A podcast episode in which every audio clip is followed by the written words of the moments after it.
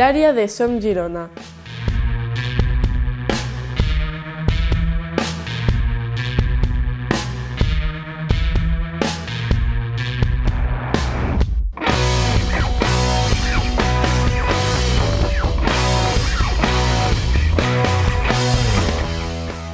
Bienvenidos y bienvenidas un día más al área de Som Girona. Empezamos nuevo podcast y como es habitual les habla Joel Lozano y saludamos al cofundador de Som Girona, Marc Plans. Muy buenas, Marc.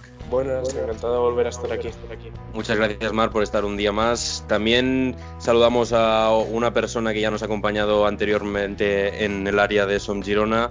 Hablamos de Bernat López, que es el fundador y la persona que lleva la cuenta en Instagram de La Voz de Montilivi. Bernat, muchas gracias por estar un día más aquí con nosotros. Muchas gracias a ti, te lo digo, es un placer estar aquí, estar aquí con nosotros, creo que es una gran cuenta y, el podcast del área de aún más.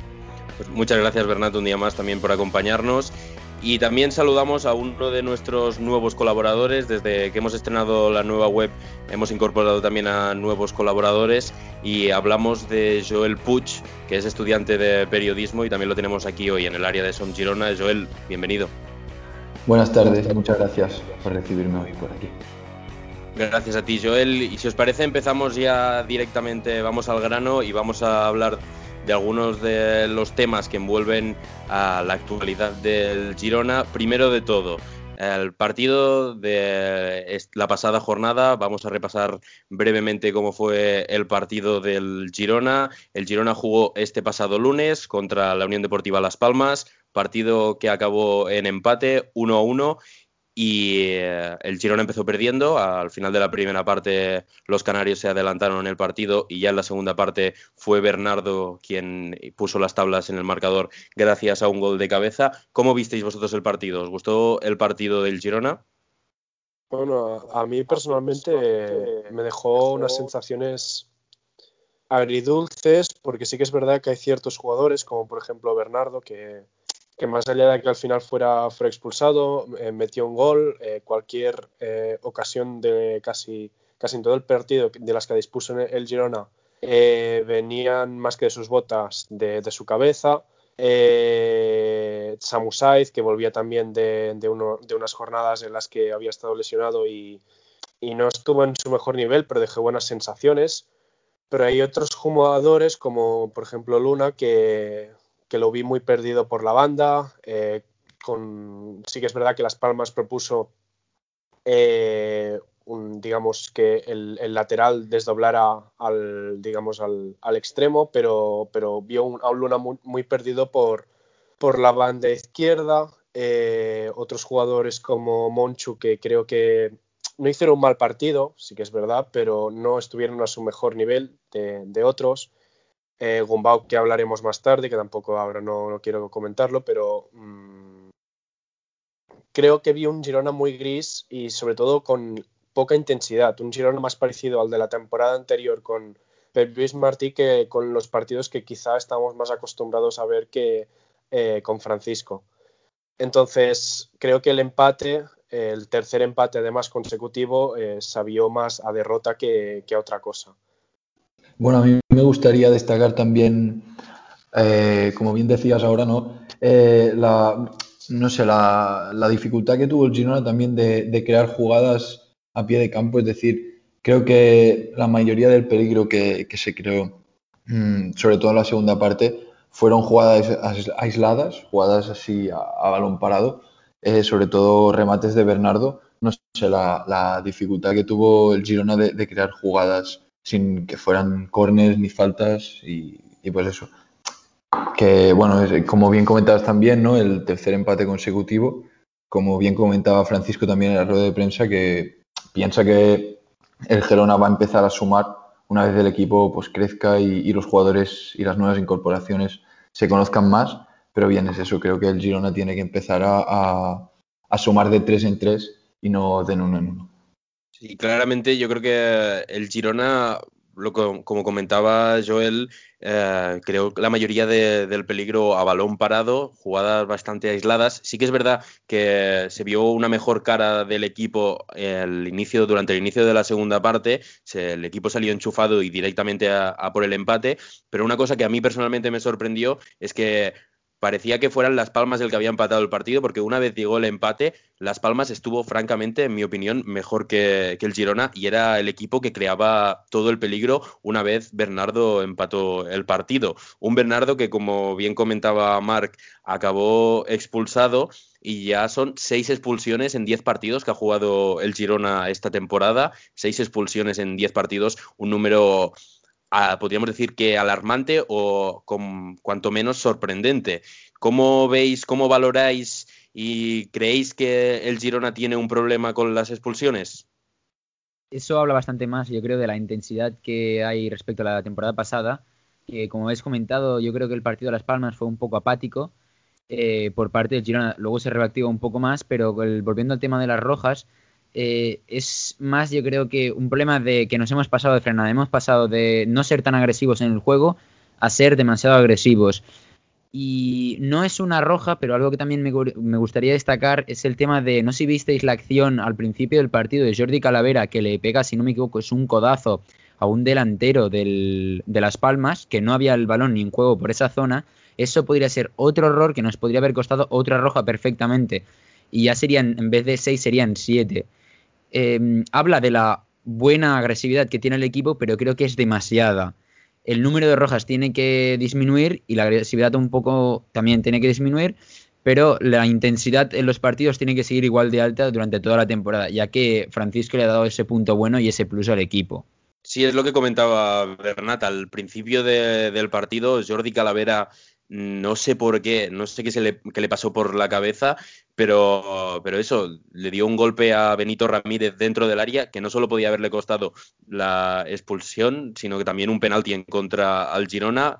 Por suerte para el Girona no entró el VAR en esa acción, pero bajo mi punto de vista podía haber entrado perfectamente y nadie podría decir nada que si el, si el Girona se hubiese quedado con 10 en los primeros minutos del partido cosa que también me sorprendió por el hecho de que el Girona viene arrastrando muchas rojas y yo creo que los jugadores ya están sobre aviso y más que advertidos de, la situación y también no solo de, hasta qué punto hay que poner la intensidad de la que el propio Bernat hablaba, sino también hasta qué punto el equipo puede llegar a flaquear en algunas zonas debido a las múltiples bajas que obviamente provocan las expulsiones, porque después del partido, aunque te quedes con un hombre menos, con dos o con tres, como ha sido este caso, eh, como ha vivido esta temporada, esos jugadores pueden jugar el siguiente partido. Y el que no va a poder jugar el siguiente partido por una expulsión, justamente, eh, es Bernardo, el partido de esta semana contra el Mallorca, que se jugará este sábado a las seis y media de la tarde.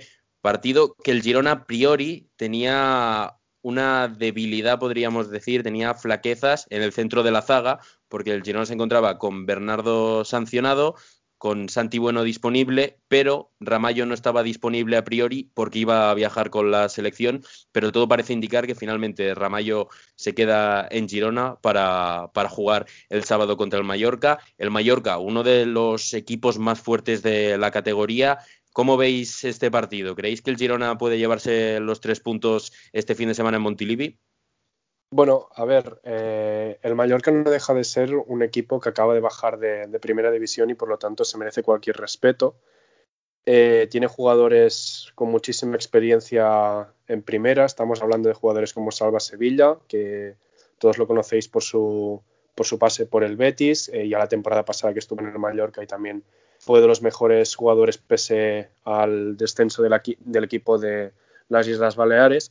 También para mí un jugador muy infravalorado como es eh, Dani Rodríguez, eh, el cual muchas veces se habla de jugadores top de la segunda división y creo que no se lo incluye y es un error porque realmente es un jugador que podría estar perfectamente en cualquier equipo de la zona media baja de primera división, de cualquier equipo mm, de estos. Entonces, el Mallorca estamos hablando de un rival sin lugar a duda, ya no solamente por la posición que ocupa ahora mismo en la liga, sino por la que creo que va a ocupar a final de temporada junto al español, quizá los dos rivales más fuertes que podrán eh, verse esta temporada en, Montilivi. Estamos hablando de un partido muy complicado, pero que a su vez el Girona ya ha sido capaz eh, este año de, vencer a domicilio además eh, equipos que acababan de bajar de, primera división, como es el Leganés.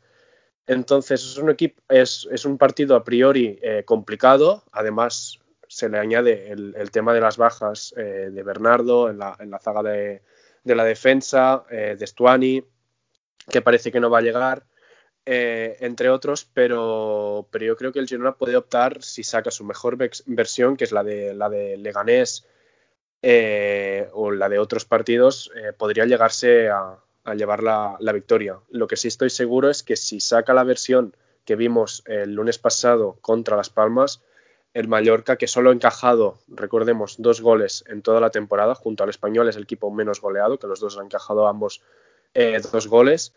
Eh, desde luego yo creo que la victoria se antoja muy difícil para este fin de semana para los intereses del equipo de Francisco. Entonces yo veo un partido muy complicado en el que eh, se tendrá que dar el, el 120%, sin lugar a duda. Mencionabas, Marc, la, la, baja de Stuani en este caso. Recordemos que Stuani se ha perdido ya ocho partidos esta temporada, siete por lesión y uno por sanción, por la expulsión en el partido de playoff por el ascenso en la vuelta contra el Elche. Y es que el delantero uruguayo tan solo ha jugado 119 minutos lo que va de temporada. ¿Os preocupa la situación de Stuani? Porque bajo mi punto de vista ya empieza a ser preocupante. En mi opinión, yo creo que el tema de Stuani recoge más a una querer hacer las cosas poco a poco y bien, más que otra cosa. Eh, hace poco eh, abrió un debate eh, sobre, sobre el tema de Stuani y yo creo que como este año, gracias sobre todo a la incorporación de Mamadou Silla ha habido un gran cambio a la necesidad de Stuani, que el año pasado había una clara Stuani dependencia, este año no la hay y gracias a Mamadou Silla, como he dicho, mm, hay más cuota de gol, pues yo creo que Stuani, como ya tiene 34 años, ah, quiere tomarse su recuperación más poco a poco para estar al 100% cuando llegue y poder estar toda la temporada, no ser, ser intermitentemente eh, callándose en lesiones eh, constantemente. Yo creo que eso, si es para ese objetivo a largo plazo, eh, puede ser bueno ya que puede llegar al 100% al segundo tramo de la temporada y si mínimamente ya hemos ido puntuando tener un Estuani al 100% más un Mamadou enchufado puede ser una dupla letal durante los últimos, el último tramo de temporada. Con Estuani recuperado, debe jugar con dos delanteros, eh, Francisco en este caso. Mamadou ya sería el acompañante ideal para Estuani, ¿creéis? También teniendo en cuenta la, lesión ahora de, de, Valeri. Valeri va a estar aproximadamente entre un mes y medio y dos meses de baja. Es una, una baja importante para el Girona porque una de las posiciones más frágiles o que más cogea en el equipo en cuanto a efectivos es los extremos. Ahora mismo el Girona cuenta con Nadai y cuenta con Bárcenas como extremos puros. Recordemos que también se puede subir a gente del filial, se pueden reconvertir a jugadores, pero de la primera plantilla que jueguen en esa demarcación solo cuenta con, con, esos, con esos dos jugadores, con Nadai y con Joel Bárcenas. A estos próximos partidos, partidos difíciles, tanto el del Mallorca como la semana que viene el del Español, que habrá bajas, eh, aparte también se, deberá reestructurar un poco quizá el dibujo del equipo, a lo mejor volver a jugar con dos puntas, eh, quizá sacrificar un poco el centro del campo, Samu Saiz a lo mejor también puede caer a la banda. ¿Cuál sería la opción que creéis que es más interesante, Joel? Sí, yo creo que como bien comentas, eh, pues Samu puede caer a banda y con la incorporación esperemos que, temprano, una vez esté bien recuperado Stuani, podría optar Francisco por jugar con este 4-4-2, por ejemplo, y pues utilizando a Daigo a Joel Bárcenas y también, pues, en, caso de, necesitar algún extremo más, hacer caer a, a Samu Saiz a, la banda. Y luego, pues eso lo que comentabais de, de Stoani, creo que tiene que recuperarse y una vez esté bien recuperado, creo que volverá al terreno de juego pues más fuerte y, como bien decíais también con la, con la compañía de Mamadou Silla que por el momento, por el momento ha demostrado ser un, delantero que puede jugar en, el Gerona y pues puede meter muchos goles como, como bien ha demostrado. Sí, yo también opino que se debería, cuando Stuani esté en plena forma, se debería de, plantear por lo menos eh, jugar con, con, dos puntas, ya que creo que la dupla de Stuani y Mamadou Silla puede ser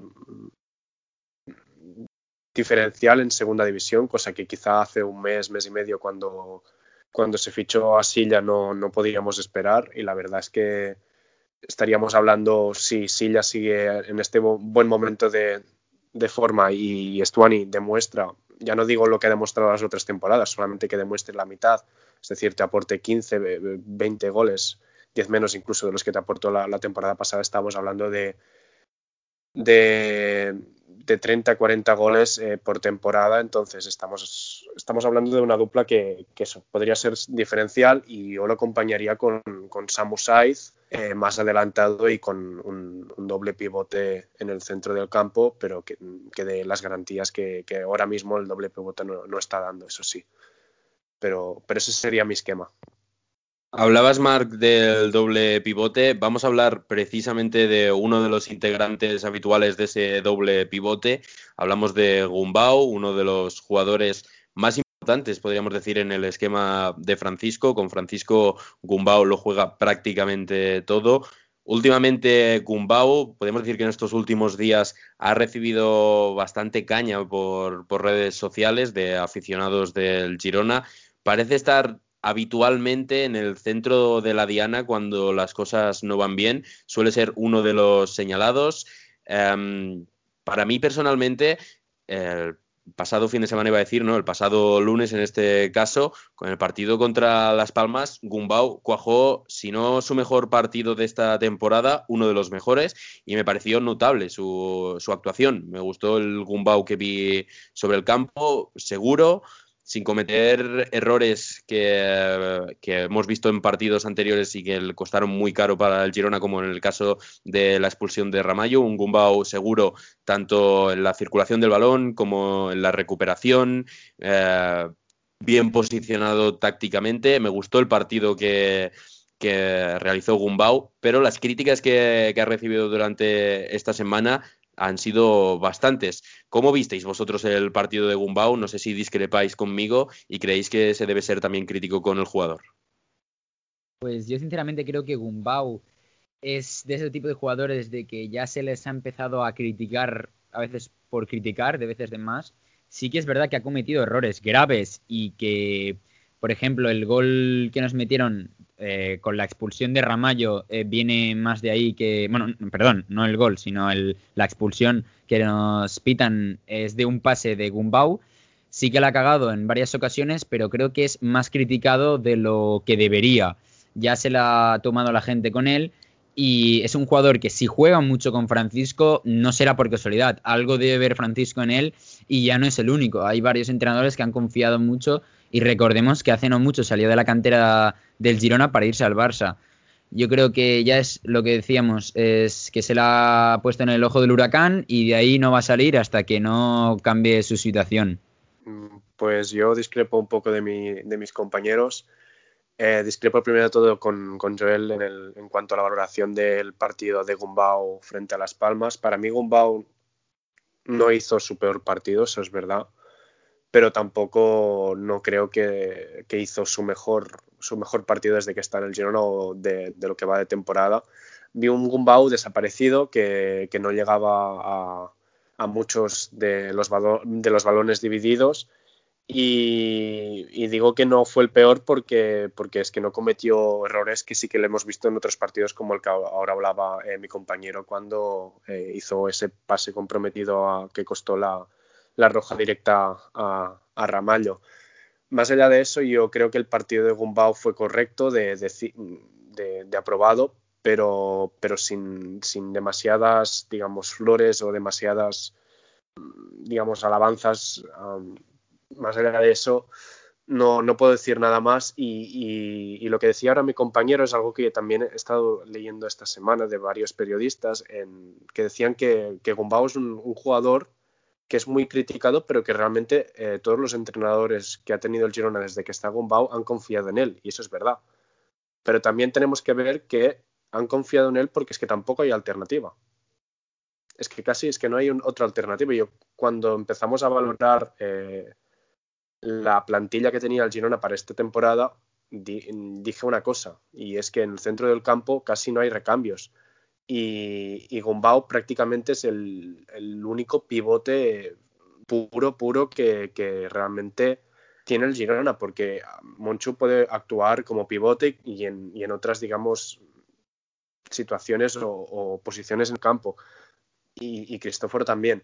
Pero digamos, yo Gumbau es el, pivote más puro que, que, veo. Entonces, usar, digamos, eh, eso de que distintos entrenadores lo han estado utilizando y yo creo que, bueno, cogea un poco por, el hecho de que, claro, es que tampoco no tiene ninguna otra alternativa y Gumbau para mí es un jugador que, como suplente, bueno, pues supongo que me lo quedaría, pero como titular del Girona, eh, un Girona que tiene que luchar, me gustaría, vaya, que luchara por conseguir algo más allá de los 50 puntos, pues eh, lo veo un poco que cogea, vaya, eh, el planteamiento, el, esquema con, con en cada partido.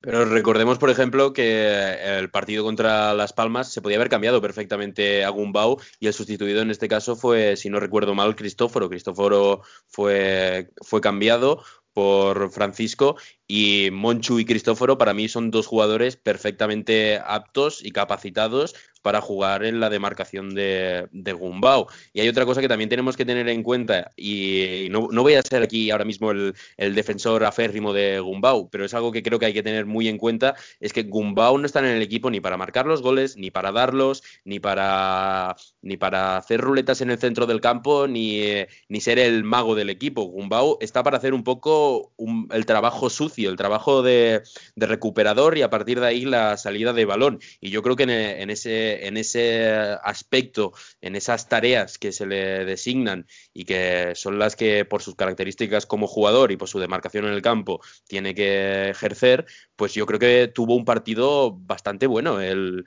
otro día y, yo estoy con Bernat en, en, que Gumbau es criticado haga lo que haga. Y yo creo que solo se hablará bien de Gumbau cuando marque un hat-trick. Y tenemos que tener claro que eso no va a llegar. O si llega, es muy extraño, porque no es un jugador que juegue para eso, no, ni sus características futbolista ni su demarcación en el campo obviamente están, están posicionadas ni están enfocadas a que Gumbao sea un goleador, ni sea un asistente, ni sea el jugador que, por el que pagas la entrada para ver el partido porque te hace una floritura durante, durante el encuentro.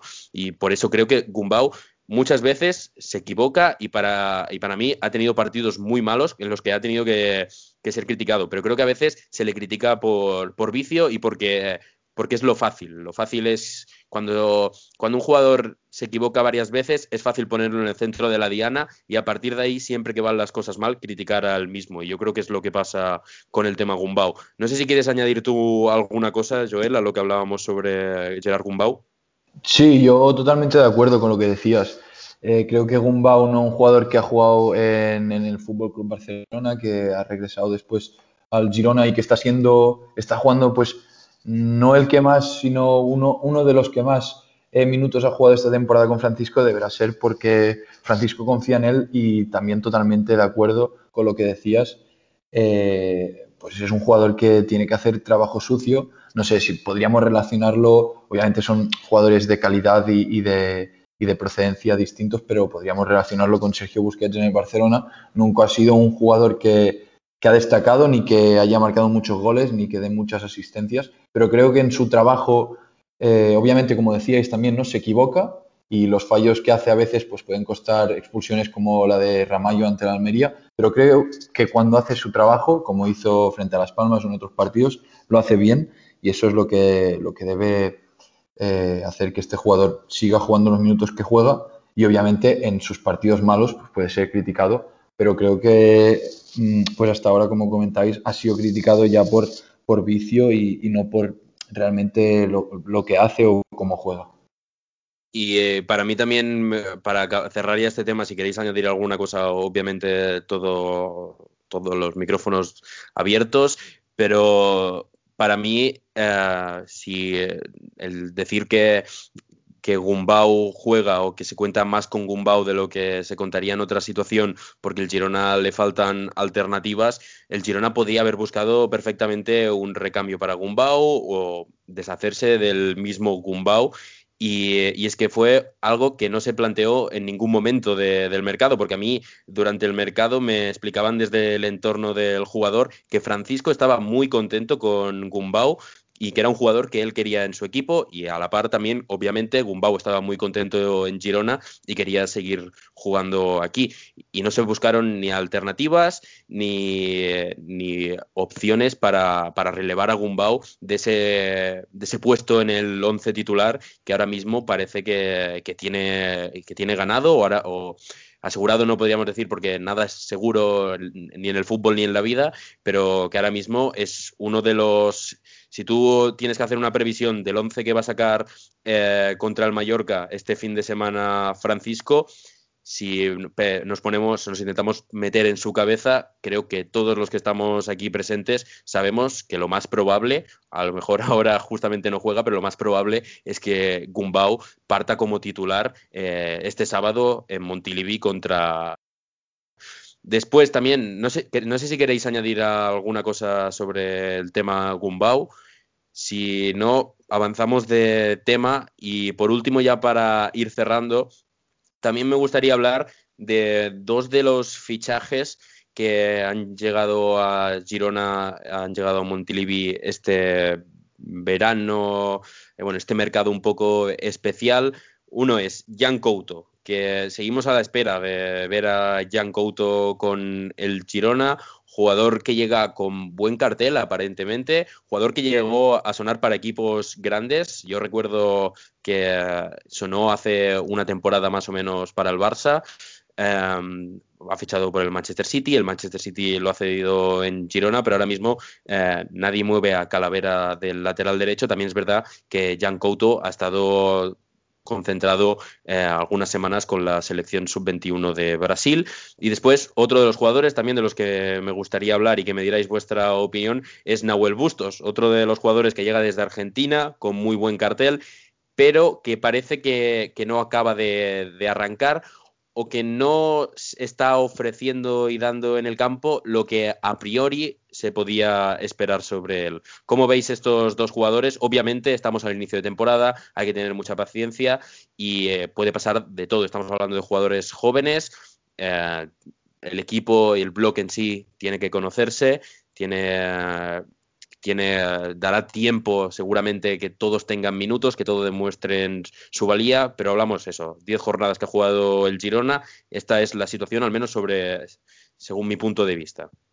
Bueno, yo de Ian Couto, por ejemplo, eh, la verdad es que conozco poco, la verdad es que he visto muy poco del, lateral y, ahora mismo sacar a Calavera del once inicial con yo creo que pocos entrenamientos que ha tenido también con el Girona, lo veo un poco eh, complicado. Veremos ahora si Francisco, desde que ahora puede analizarlo y puede tenerlo en sus entrenamientos, puede optar por, por sacar a, Ian en, en, el once titular en algún partido. Me parecería extraño verlo ante el Mallorca, ante el Español, también por el tipo de rivales, pero no dudo que en, alguna ocasión lo veremos y, creo que seremos en, ese momento más capaces para analizar si es un jugador apto o no eh, para el Girona. Sí que es verdad lo que decía Joel, que, ha sonado para equipos muy grandes, que, ya lleva temporadas en, digamos, en, el punto de mira de equipos importantes a nivel europeo y que por eso y porque por ello el, Manchester eh, City lo fichó y, lo decidió ceder al Girona pero que ahora mismo yo al menos no, no puedo opinar mucho sobre, sobre el lateral eh, sobre Nahuel Bustos la verdad es que a mí quizá yo en este sentido sí que opine distinto a la gente eh, a mí no es que me tenga excesivamente preocupado el tema de Nahuel por el hecho de que Yo creo que es un tema de falta de confianza de, de cara a gol. Yo creo que las cosas las está haciendo bien el delantero, se desmarca, veo que cualquier balón aéreo lo intenta luchar, muchos los gana. tiene más de, una ocasión por partido, solo le falta el gol y yo creo que a partir de, que consiga el primero se, estrene, yo creo que ese miedo o esta falta de, confianza que creo que sí que la tiene y, le veo, pues yo creo que la, dejará de tener y solo es cuestión de tiempo que se acabe de, adaptar al juego del equipo lo poco que le falta y, que, acabe, que, acabe marcando. Para mí yo creo que no, es problema eh, Nahuel en este sentido. Eh, yo creo que Jan Couto, realmente el problema que tenemos con él es que es un jugador que es muy joven. Yo quería hacer un paralelismo con Douglas Luiz, que es más o menos un caso similar, un jugador brasileño que viene con mucho cartel, eh, que se lo han rifado varios equipos, pero es un poco distinto porque sí que Douglas Luiz, pero no lo hizo tan bien pero la siguiente temporada que vino eh, rindió a un mejor nivel. El problema que hay con Couto es que tiene que ir adaptándose y eso no va a ser un periodo corto de un mes o dos meses. Es más un bien de un par de temporadas que vaya entrando, eh, ya eh, además considerando la, la, corta edad que tiene el jugador, que si no me equivoco es de unos 18 años. Es algo similar a lo que le pasa a Bustos, pero Bustos tiene otro hándicap que lleva siete meses sin competir. Si no me equivoco, hizo también la pretemporada con Talleres, pero acababa justo de empezar la, pretemporada. Y además, con Bustos, el rendimiento del argentino yo creo que va a aumentar exponencialmente cuando tenga un punta por delante. Si pueden acabar jugando Stuani y Bustos, yo soy el tipo que, de jugador del estilo, no es, no es igual, pero es similar al trabajo que hacía Portu para el uruguayo. Y yo creo que es donde se va a sentir más cómodo y más arropado al lado de Cristian Stuani. La verdad, yo creo que estos dos casos son de tener mucha más paciencia y ya no condenarlos a la que hagan tres partidos malos. Sí, sí, yo totalmente de acuerdo con lo que comenta Bernat. Sí que es verdad, hay que tener muy en cuenta los meses que llevaba Nahuel Busto sin, sin competir y yo también creo personalmente que con un punto por delante va a estar más cómodo o se va a sentir eh, mejor en el, en el, terreno de juego y va a poder aportar más al equipo, pero también, obviamente, con todos los jugadores recién llegados que han entrenado poco con el equipo, hay que tener paciencia, la temporada es muy larga. Joel, no sé si te gustaría añadir alguna cosa sobre Jan Couto o Nahuel Bustos, ya para acabar y cerrar el área de Som Girona de hoy. No, nada más, yo creo que lo habéis dicho todo sobre ellos. Eh, nada, destacar eso, que creo que los dos jugadores pues no han tenido suficientes minutos como para poder adaptarse o acabar de adaptarse al equipo ya que han llegado esta temporada.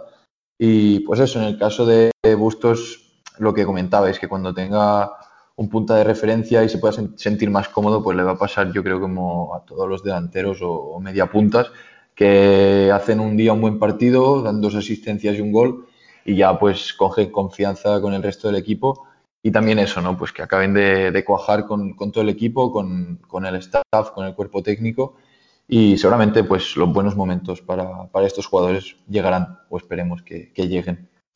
Pues nosotros ya cerramos el área de Som Girona de hoy. Empezamos despidiendo a Joel Puig, un colaborador de Som Girona. Joel, muchas gracias por estar aquí con nosotros.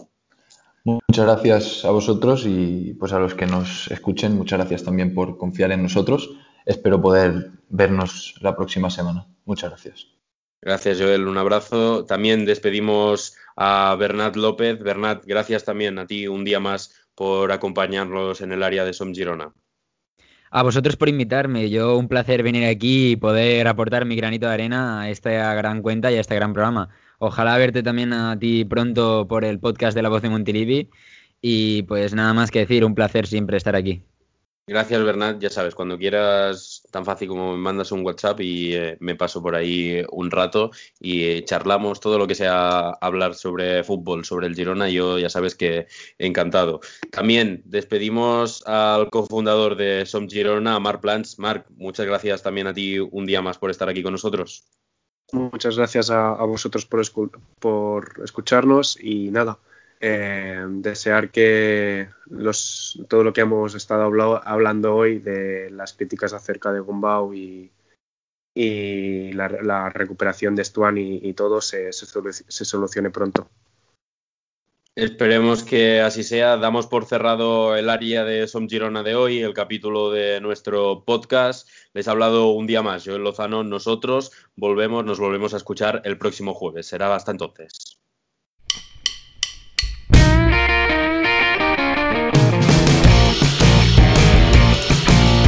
El área de Som Girona. Toda la información, opinión y el mejor análisis sobre el Girona Fútbol Club en el podcast de Som Girona.